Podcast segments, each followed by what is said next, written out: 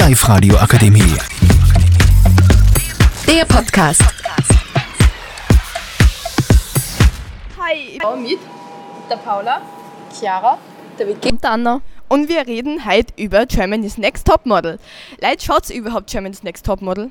Ja, hallo. Ich freue mich das ganze Jahr darauf, dass ich endlich wieder meine Lieblingsserie schauen kann. Ich kann es gar nicht mehr warten. Ich zähle schon die Tage. Ich freue mich schon voll. Na, also ich, ich finde, es ist einfach alles überspitztes Drama und ich habe definitiv was Besseres zum da am Donnerstagabend, als mich da vor dem Fernseher sitzen und Germany's Next Top Mal zu schauen. Es interessiert mich nicht und ja, na, einfach na.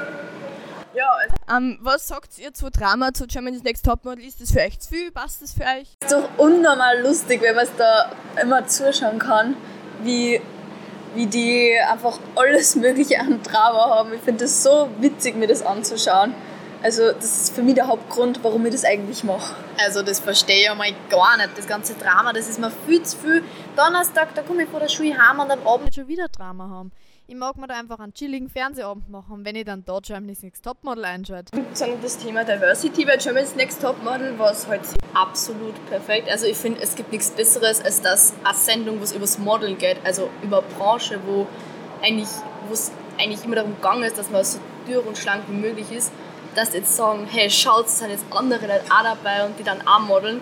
Ich finde das halt voll cool und das hat also andere mir und mir schon so voll viel Selbstvertrauen geben, weil man so halt so modeln und das ist halt so egal, wie dick oder dünn oder groß oder klar wir sind. Also ich finde das voll wichtig, dass uh, solche Leute aufmerksam drauf machen. Ich bin der Meinung, dass die Heidi Klum das nur eingeführt hat, um mehr Aufmerksamkeit zu gewinnen ähm, und mehr Einschaltquoten zu haben.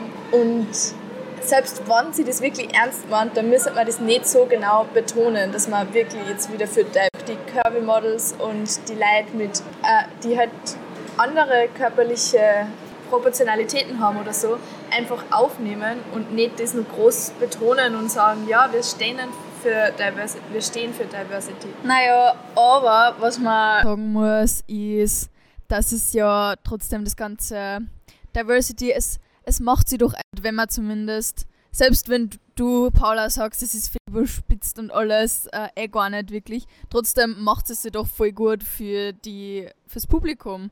Und das ist doch eigentlich das, was zählt. Und okay, ähm, ich muss selber sagen, vielleicht ist es nicht die hochqualitativste Sendung, die wir da schauen, aber es ist Unterhaltung.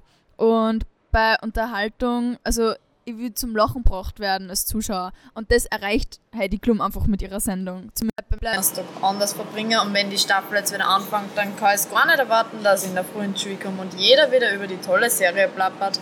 Das wird ja super, wenn in die Pausen wieder alles nur um die Heidi Klum geht und ihre ganzen Models. Na, Punkt aus Ende, ich schaue Germany's Next Top Model sicher nicht. Ja, ganz sicher nicht.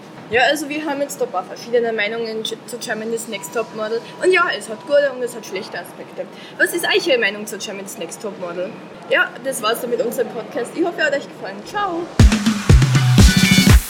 Die Live-Radio Akademie. Der Podcast mit Unterstützung der Bildungslandesrätin.